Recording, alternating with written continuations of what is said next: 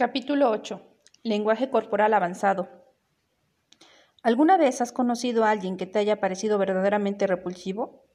Alguien que con su mera presencia te hizo sentir tan incómodo y trastornado que si hubieras estado aún en la primaria le habrías pedido a tu compañero de asiento que te pusiera una inyección contra piojos. Una inyección contra piojos. Es una inyección imaginaria que un amigo te pone para que no te contagies de los microbios de otro niño. Síntoma común de estos microbios son el uso de pantalones holgados, hurgarse la nariz y comerse el resultado, el gusto por las antiguallas, ser elegido al último para un equipo deportivo, mover demasiado los brazos cuando se habla y poseer una vulgaridad general que se anuncia desde al menos 50 metros. A propósito, es muy recomendable que los chicos que no sufren de estos problemas sean compasivos con quienes lo padecen, porque hay 99% de probabilidad de que terminen trabajando para uno de ellos cuando sean grandes. Sea cual fuera el caso, estoy seguro de que en algún momento de tu vida te has cruzado con alguien que despertó en ti una respuesta visceral negativa. Recuerda el momento preciso en que pusiste tus ojos en él y en que te invadió una sensación devastadora. Es casi seguro que descubras que lo que hizo que se te pararan los pelos de punta no fueron las palabras o el tono de esa persona, sino su lenguaje corporal. Algo en la manera en que lucía, actuaba, movía el cuerpo, te estrechó la mano, rehuía tu contacto visual o se paraba cerca de ti, encendió la alarma que te cimbró hasta lo profundo. La conclusión es que la comunicación no verbal es diez, veces más poderosa que la verbal y te impacta con la fuerza de una bala de cañón. Cosas como pensamientos, sentimientos e intenciones se comunican por medio de la forma en que te mueves tu cuerpo. Tu manejo del espacio y el tiempo, tu postura, apariencia, gestos, expresiones faciales y contacto visual, e incluso tu aroma. Todo esto se procesa en un microsegundo cuando hablas con alguien en persona, y él pone los ojos en ti por primera vez. Esto no quiere decir que el eficiente lenguaje corporal cierre la venta por ti, sino que un lenguaje corporal ineficaz frustrará una venta. Te impide establecer afinidad con alguien. A éste le repele lo que ve. Cuando una persona pone en ti sus ojos por primera vez, el medidor de su juicio sube y baja en un veinticuatroceavo de segundo, lapso durante el cual ve tu cara y cómo te mueves y emite un juicio. En esencia, te desmenuza, te procesa en su cerebro y te arma otra vez. Has sido juzgado. Te juzga como una persona lista y aguda, alguien con quien quiere hacer negocios, o como alguien con quien no quiere hacerlos, lo que equivale a decir que lo repele, porque no lo percibe como un experto o un individuo agudo y entusiasta, rasgos que requieres para forjar una afinidad sólida. He aquí una anécdota que ilustra lo repulsivo que puede ser el lenguaje corporal negativo. El suceso tuvo lugar en un seminario que di en Sydney, Australia, una de mis ciudades preferidas en el mundo entero. Acababa de pasar por la sección del lenguaje corporal y habían ahondado en las particulares del contacto visual, de cómo estrechas la mano y de lo cerca que debes pararte de alguien. Dediqué 15 minutos a este último tema, durante los que llamé a varias personas al estrado para que experimentaran lo horrible que se siente que alguien invada tu burbuja espacial de manera que todos entendieron y estaban en sintonía. Tomé un breve descanso y tan pronto como bajé del estrado, un australiano estrambótico corrió hasta mí y me dijo con su fuerte acento Amigo, amigo, amigo. Cuando se colocó frente a mí pensé, ay Dios. Sin dejar de invadir mi espacio, todo el tiempo decía Tengo algo, tengo algo, amigo, amigo. Mientras yo me desconectaba y me cubría el rostro porque me escupía borbotones. Él intentaba explicarme su revolucionario invento llamado Express Law. Express Law. Resultó tratarse de un portavacinicas de madera para niños de cinco años, cuyo uso quería enseñarme justo ahí. En resumidas cuentas, nos acorroló a mí, a mi gerente australiano, al promotor de mis seminarios y a cuantas personas más podían oírlo. En cada caso, corría hasta la persona en cuestión y se le plantaba enfrente. Todos se alejaban de él con la misma actitud de no conozco este producto, pero jamás haría negocios con este sujeto. La conclusión es esta. El lenguaje corporal no garantiza que vendas, pero si es el equivocado, aniquilará toda posibilidad de que lo hagas. Las cosas que un individuo debatirá en su interior empiezan con una observación básica, tu apariencia. Tomará esa decisión inmediata sobre ti a raíz de eso, lo cual se enlaza con lo que analizamos en el elemento número uno de la síntesis. Él debatirá cosas como cuándo cuidas tu apariencia, si estás bien vestido o no, y cuántas joyas usas, lo, lo, que nos devuelve al tema de que todos juzgamos un libro por su portada, cómo se viste alguien, qué tan largo lleva el cabello, cómo se arregla, cómo da la mano. Todo esto hace una enorme diferencia en el modo en que se nos percibe y en realidad también en el que percibimos a los demás. Por ejemplo, cuando un hombre se pone traje y corbata, lo percibimos al instante como alguien centrado, una persona poderosa, por así decirlo. Lo mismo vale para una mujer, aunque en su caso viste un traje sastre. Un saco y pantalón o una falda cumplirán igual función. Si bien la falda no debe estar más allá de justo arriba de la rodilla, y la, y la dama no ha de poner demasiado maquillaje, joyas ni perfume, el exceso en cualquiera de esas cosas mina la credibilidad de, una mujer. Recuerda que el sexo vende, tanto en hombres como en mujeres, pero solo en un anuncio de Dulce Gabbana o en un comercial de Calvin Klein, no en el trabajo. Si un hombre o una mujer quiere que se le tome en serio para ir a trabajar, no puede vestirse como si fuera del club nocturno o como si saliera del gimnasio. Esto envía la señal equivocada y mina su credibilidad. No obstante, la idea de cuidar de tu envoltura va mucho más allá de la ropa y el perfume. Tiene que ver con todo. Comencemos por el vello facial de un hombre. Si la barba o el bigote no están bien recortados, deberían afeitarse, porque eso emite una vibración que causa desconfianza y sugiere falta de dignidad y de atención al detalle. Hay excepciones, por supuesto, como la de que te ganes la vida vendiendo motocicletas Harley Davidson, o te encuentres en una región del mundo como Medio Oriente, donde se acostumbra la barba, pero es demasiado indudable que en general el vello facial descuidado está mal visto. El equivalente para una mujer de una barba rebelde sería un peinado demasiado elaborado. El exceso en todo hace que te preguntes qué le pasa a esta persona. Lo mismo puede decirse de las alhajas, su exceso es reprobable, lo mismo en un hombre que en una mujer, aunque por razones totalmente distintas. ¿Sabes qué es lo peor que puede ponerse un hombre en términos de generar una percepción de desconfianza? Un anillo en el dedo meñique, en especial con un diamante enorme encima. No hay nada más tóxico que un anillo de diamantes en el dedo meñique, aunque se trate de inspirar sospecha. Despide el halo distintivo de un estafador, de alguien que quiere sacar tajada, un rufián que se viste con un traje caro y que porta un anillo en el meñique. Dicho esto, hay circunstancias en las que un anillo en el meñique es apropiado, como si eres anfitrión de un casino o trabajas en la casa de una joyería. Esto se llama ley de congruencia y pertenece a la misma categoría que mi ejemplo de la Harley, Harley Davidson. En otras palabras, la mejor manera de vestir es hacerlo con un estilo coherente con tu profesión. Un plomero, por ejemplo, no debe aparecer en tu puerta con un traje y corbata para hacer un presupuesto. Esto no solo le haría ver ridículo, sino que lo interpretarías como una señal de que te cobrará de más, porque tienes que pagar más trajes. A la inversa, si el plomero apareciera en tu puerta luciendo como un vago, te preocuparía que su trabajo fuera tan desalineado como él y nadie desea un trabajo de plomería descuidado. Con base en la ley de congruencia, él debería usar un uniforme limpio y bien planchado con el logo de la compañía al frente y su nombre bordado en la camisa. Además, debería llevar un portapapeles con un formulario de presupuesto en blanco listo para ser llenado. Un agente de seguros debe ponerse traje y corbata. Ha de, usar poca loción, si acaso, si es demasiada, se le percibirá como un estafador. Un agente de seguros debe de ponerse traje sastre, justo con el maquillaje y las joyas justas para mostrar que se siente orgullosa de su apariencia, pero que ésta no la define. Y ha de llevar un portafolio de piel, aunque no un Hermes o de piel de cocodrilo. Si le agrada perfumarse, debe hacerlo en muy escasa medida.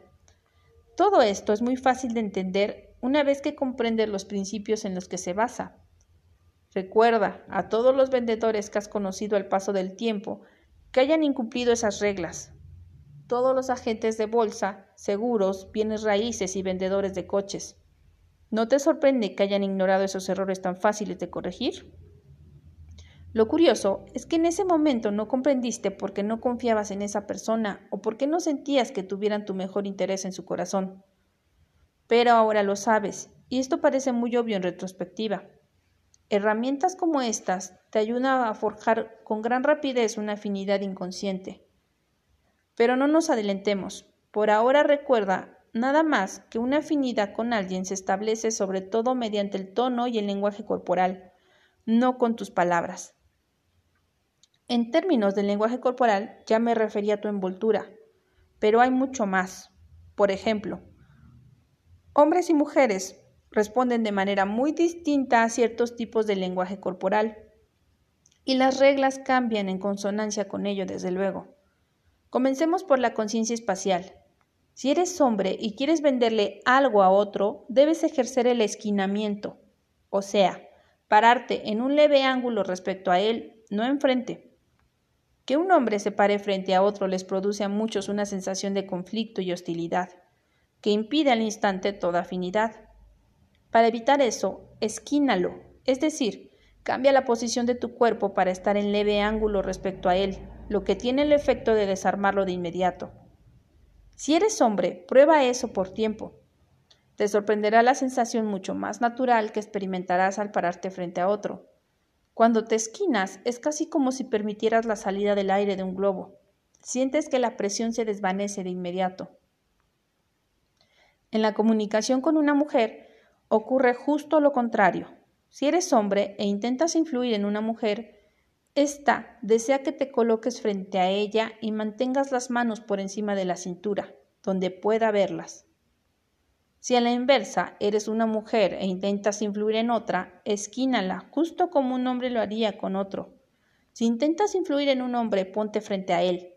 Como sea, evita ser uno de esos temidos invasores del espacio que penetran la burbuja espacial de los demás. Y por lo general escupen también. En el mundo occidental, la burbuja espacial es de alrededor de un metro. Mantén al menos esa distancia con tu prospecto cuando estés con él pues de lo contrario correrás el riesgo de que se te considere un invasor del espacio. Quienes invaden tu espacio y te escupen hacen que te den ganas de sacar una sombrilla para protegerte de ellos. Sin embargo, hay una excepción a la regla del invasor del espacio, vigente en Asia. Las personas tienden a acercarse allá un poco más entre sí, con una diferencia de 15 centímetros. Como todas las culturas, la asiática tiene sus propias normas. En general, los asiáticos prestan mucha atención al lenguaje corporal, en especial cuando se trata de dejar establecida la categoría. Considérese, por ejemplo, su reverencia formal. Quien se inclina más y quien se levanta primero establece al instante la jerarquía de poder entre las partes. En esta cultura la inclinación es la piedra angular de un saludo correcto, a la manera del apretón de manos para los, estadounidenses. En este mismo tenor, la forma en que estrechas la mano de alguien dice de ti más de lo que crees.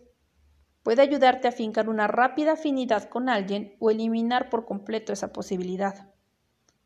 ¿Alguna vez alguien te ha dado la mano y te ha sacudido como si fueras una muñeca de trapo? ¿Qué pensaste mientras te arrancaba de tus zapatos y tu cabello flotaba alrededor? Algo como ¿qué demonios le pasa a este individuo? Cuando alguien te sacude la mano de ese modo, quizás crea que causa una buena primera impresión, pero no es cierto. De hecho, lo único que provoca es que te preguntes qué quiere demostrar. ¿Busca establecer su poder sobre mí o desea intimidarme? Lo mismo vale para el tipo opuesto de apretón de manos, el así llamado método de pescado. Este consiste en que alguien te extienda una mano flácida la cual cuelga como una pieza de espagueti demasiado cocido, y la sostenga ahí como si le importara un bledo. Detestamos esto, porque es el apretón prepotente supremo. Es como si alguien te dijera No me importa qué piensas de mí, estoy tan por encima de ti que no eres digno de que te dé la mano como se debe. El mejor apretón de manos para forjar afinidad con alguien se llama apretón de cooperación, y es el apretón básico y neutral, cuando tomas de frente la mano de alguien. No estás arriba ni abajo de él, eres igual que él. y ejerces la misma presión que él te aplica. Esto forma parte de la estrategia general de forja de afinidad llamada correspondencia, la cual consiste en entrar al mundo de un prospecto y estar donde él está. Profundizaremos en esto más adelante. En este contexto, sin embargo, correspondencia significa que si alguien te estrecha la mano con firmeza, tú debes estrechársela igual hasta cierto punto. No incurras en un duelo o trates de apretársela más fuerte porque él te lo apretará más fuerte aún y tú querrás superarlo de nuevo. No actúes como si dijeras ¿con quién te crees mucho, eh? Pues ya lo verás. Más vale que permitas que te supere al tiempo que mantienes un firme contacto visual con él para que sepa que no te ha intimidado. Hablando de contacto visual, he aquí un dato interesante. Si no haces contacto visual con ella al menos 72% del tiempo, la gente no confiará en ti. Existen detallados estudios sobre la materia y 72% es la cifra. Puedes consultarla en Internet. Por encima de ese nivel, te arriesgas a entablar con alguien un duelo de miradas.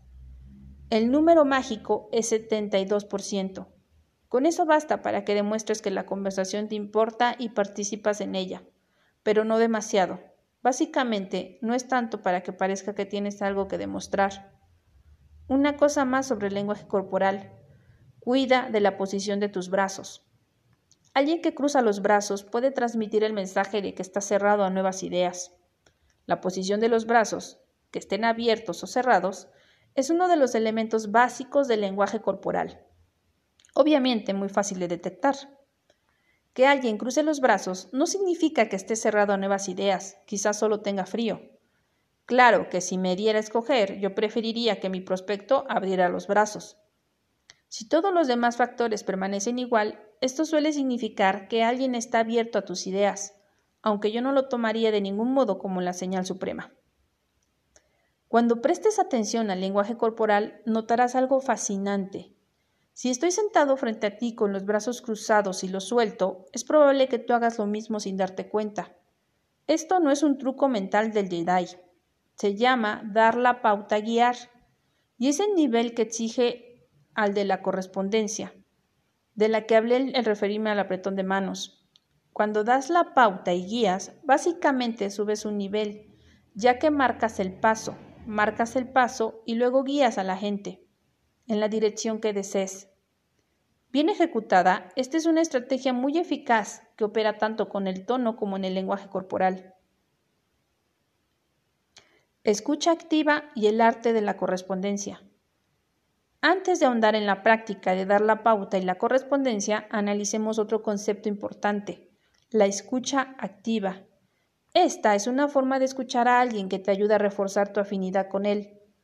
Uno de los mayores errores respecto al tono y el lenguaje corporal es creer que entran en juego solo cuando llevas la voz cantante. Lo cierto es que la manera en que mueves el cuerpo, las expresiones faciales que haces, el modo en que sonríes y todos los pequeños gruñidos que emites mientras alguien te habla forman parte de la técnica que yo llamo escucha activa, un medio muy efectivo para forjar la afinidad con alguien. Comencemos con algo tan simple como inclinar la cabeza en tanto tu prospecto habla. Que inclines la cabeza indica que entiendes lo que él dice, que estás en la misma frecuencia. Lo mismo puede decirse de las expresiones faciales, como cuando el prospecto habla de algo que es muy importante para él. Entonces debes mirarlo directamente a los ojos, entrecerrar un poco los tuyos y toser levemente la boca. Tras de lo cual Tienes que añadir otra inclinación, lo mismo que algunos, ajá, sí, entiendo. Si este fuera mi lenguaje corporal mientras tú me explicas tus problemas, ¿qué pensarías de mí? ¿Que te escucho de verdad? ¿Que realmente me importa? Sí. Hay también otras expresiones faciales, como comprimir los labios y bajar un poco la cabeza, lo cual sugiere tristeza, o comprimir los labios e inclinar despacio la cabeza, lo que sugiere compasión y empatía.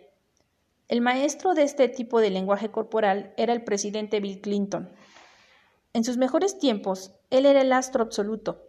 Estrechaba al menos 100 manos al día y tenía apenas una fracción de segundo para ganarse la confianza de alguien. Lo que lograba en cada ocasión Tan pronto como te apretaba la mano, tú caías en su campo magnético y tenías la sensación de que se interesaba en ti, que sentía tu dolor. En cuanto a las señales audibles, los ajás y síes son más efectivos para mantener la afinidad que para forjarla. Permiten que el prospecto sepa que estás todavía en la misma frecuencia que él, que entiendes lo que dice. Las señales audibles son aún más importantes cuando hablas por teléfono y no dispones del lenguaje corporal para apoyarte. En este caso, esos pequeños gruñidos son el único medio con que cuentas para mantener tu afinidad con el prospecto mientras habla. Cuando estás en persona, puedes usar asimismo la correspondencia y adoptar en sustancia la misma fisiología que tu prospecto para establecer una afinidad con él. Algunos ejemplos de esto son la posición de tu cuerpo, su postura y el ritmo de la respiración, e incluso de su parpadeo. La correspondencia es una herramienta muy eficiente para establecer afinidad con alguien, en especial cuando estás en persona con él y puedes igualar su lenguaje corporal y su tono. Pero también puede ser muy eficaz por teléfono, si te concentras en igualar no solo su tono, sino además el ritmo con el que habla y el tipo de palabras que usa, incluido su lenguaje coloquial. Y antes de que pienses que me refiero a copiar repulsivamente a alguien, repasemos esto. No lo copias, lo igualas. Hay una gran diferencia en ello. Copiar a alguien es reflejarlo, en el sentido de que imita las acciones físicas del prospecto en tiempo real mientras las realiza. Si se rasca la nariz, tú te la rascas. Si cruza las piernas y se recarga en su asiento, tú cruzas las piernas y te recargas en el tuyo. Esto es repulsivo y también obvio, y no es algo que yo cultive en absoluto. Lo que sí cultivo es la correspondencia, lo cual significa que si el prospecto se recarga en su asiento, tú haces lo propio en el tuyo, aunque lenta e inadvertidamente, tras una pausa de 5 o 10 segundos. Al final, todo se reduce a la semejanza, lo cual quiere decir que a la gente le gusta hacer negocios con personas que son básicamente como ella, no a la diferencia. Inicias este proceso cuando entras al mundo donde el prospecto está, lo que te prepara para instaurar una, afinidad con él. Después, debes marcar el paso, marcar el paso y luego guiarlo en la dirección que quieres que siga. Esta es una herramienta muy poderosa cuando la usas correctamente. Recuerda que una cosa es dar la pauta, dar la pauta y guiar, y otra muy distinta, dar la pauta, dar la pauta y guiar, caray. Esta es la forma en que yo lo enseño, al estilo ninja, con esteroides, o sea, que la gente no lo vea venir. No olvides que dar la pauta es una de esas cosas en la vida que debe hacerse a la perfección, o de lo contrario no surtirán efecto. Pero cuando lo haces bien, cuidado, te ayudará no solo a implantar una muy estrecha afinidad con alguien, sino también a cambiar su estado emocional de negativo a positivo y aumentar su nivel de seguridad. Una anécdota que me gusta relatar acerca de esto es la ocasión en que mi hijo Carter llegó a casa luego de un entrenamiento de fútbol, rabiando contra un chico de su equipo que acaparaba siempre el balón. Mi prometida me dijo esa noche, Carter está muy molesto, ¿por qué no bajas y ves si puedes tranquilizarlo? He aquí lo que no hice, bajar y actuar de modo suave y compasivo para calmarlo. No moderé el tono y le dije, mira amigo, sé que estás muy molesto, pero no deberías permitir que nadie te ponga así, no es bueno para ti. ¿Por qué? Porque él se habría enojado más. Habría dicho algo como ¿Que no me moleste? ¿Qué quieres decir con que no me moleste? Ese chico es un acaparador, no lo soporto, nadie lo soporta. Deberían sacarlo del equipo. Y entonces yo habría tenido que decir Ya, ya, calma amigo, no es para tanto. Relájate un segundo momento para el cual él se habría enojado más aún y dicho Carajo, si es para tanto, no me voy a calmar. Si yo hubiera tratado de entrar en su mundo en un estado tranquilo cuando él estaba en uno exaltado, solo lo habría exaltado más. En lugar de eso, me igualé con él. Me mostré tan molesto y enfadado como él estaba, y de hecho más todavía. Dije con voz retumbante ¿Qué diablos sucede, Carter? Sé que este bastardo es un acaparador. Tenemos que hacer algo ya. ¿Le llamamos al entrenador para exigirle que lo saque del equipo? Él me igualó entonces, como yo sabía que lo haría. Se enfureció tanto como yo y dijo Sí, hablemosle al entrenador, que lo saquen del equipo, ese chico es una amenaza. Ante lo cual yo dije Sí, hagamos eso, amigo. Y en un soplo bajé la voz y adopté un tono más comprensivo. Sacudí tristemente la cabeza y añadí Aunque no sé, me pregunto cuál es la causa de que él actúa así. ¿Crees que tenga algunos problemas emocionales? Y agregué con voz más baja aún es realmente una pena. Él sacudió también la cabeza, desde luego, y dijo con un tono tan comprensivo como el mío Sí, papá, supongo que debería tenerle lástima. Tal vez es muy infeliz. Y en ese instante se calmó. La correspondencia puede ser un medio para tranquilizar a alguien, entusiasmarlo o hacerlo sentir seguro de algo. Entra simplemente al mundo en el que está Marcas el paso, marcas el paso y lo guías en la dirección que quieres que siga. Yo no inventé la práctica de dar la pauta y guiar. Existe desde los albores de la comunicación humana. Todos los grandes comunicadores la ejecutan. Lo hacen naturalmente sin pensarlo, pero cualquiera puede aprenderla una vez que conoce las reglas. Recuerda que el siguiente paso del sistema, la recopilación de inteligencia y simultánea forja de afinidad, tiene que ver con lo que el prospecto te dice más que con lo que tú le dirás a él. La mejor manera para explicarte esto es por medio de un simple pero muy eficaz ejercicio. Ha llegado el momento de que te venda una pluma.